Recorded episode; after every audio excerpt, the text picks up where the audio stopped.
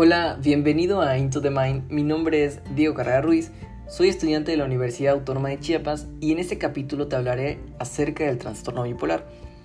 El trastorno bipolar es una enfermedad psiquiátrica que consiste en la alteración cíclica y recurrente del estado de ánimo, entre episodios de depresión, de manía y mixtos. Para los que están afligidos con la enfermedad es extremadamente preocupante y molestoso. El trastorno bipolar típicamente comienza en la adolescencia, o durante la temprana adultez y continúa a través de toda la vida. Frecuentemente no es reconocida como una enfermedad y las personas que tienen la enfermedad pueden sufrir innecesariamente por años o incluso por décadas.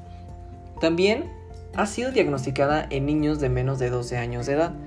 Aunque no es común durante esta etapa de la niñez, puede ser confundida con el trastorno del déficit de la atención y del comportamiento perturbador, por lo tanto, un diagnóstico cuidadoso es muy necesario.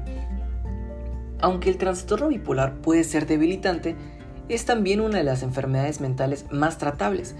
La combinación de medicina y psicoterapia ayuda a la mayoría de las personas con esta enfermedad a que regresen a una vida alegre y gratificante. Existen distintas clasificaciones para este trastorno, como es el trastorno bipolar tipo 1, que es la forma clásica y su rasgo diferencial es la presencia de la manía. Trastorno bipolar tipo 2, en esta se combina la aparición de episodios depresivos mayores con hipomanías. Y por último tenemos el trastorno bipolar tipo 3, que se asigna a pacientes con antecedentes familiares de trastorno bipolar que presentan depresión e hipomanías únicamente durante el tratamiento antidepresivo.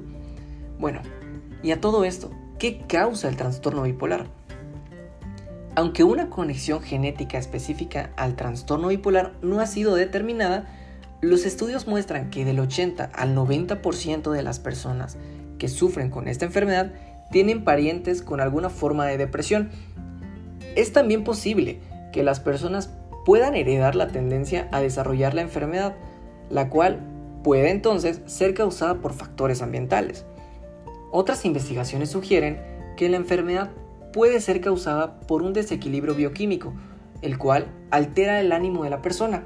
Este desequilibrio puede ser causa de una producción irregular de hormonas o de un problema con ciertos neurotransmisores. Acerca del tratamiento, la meta del tratamiento es dar una respuesta adecuada a ambas fases de la enfermedad, ya sea manía y depresión. También prevenir la frecuencia y mejorar la calidad de vida entre episodios. Las intervenciones psicosociales estructuradas se han validado como un medio efectivo de contribuir a la mantención de la adherencia al tratamiento y prevenir recaídas.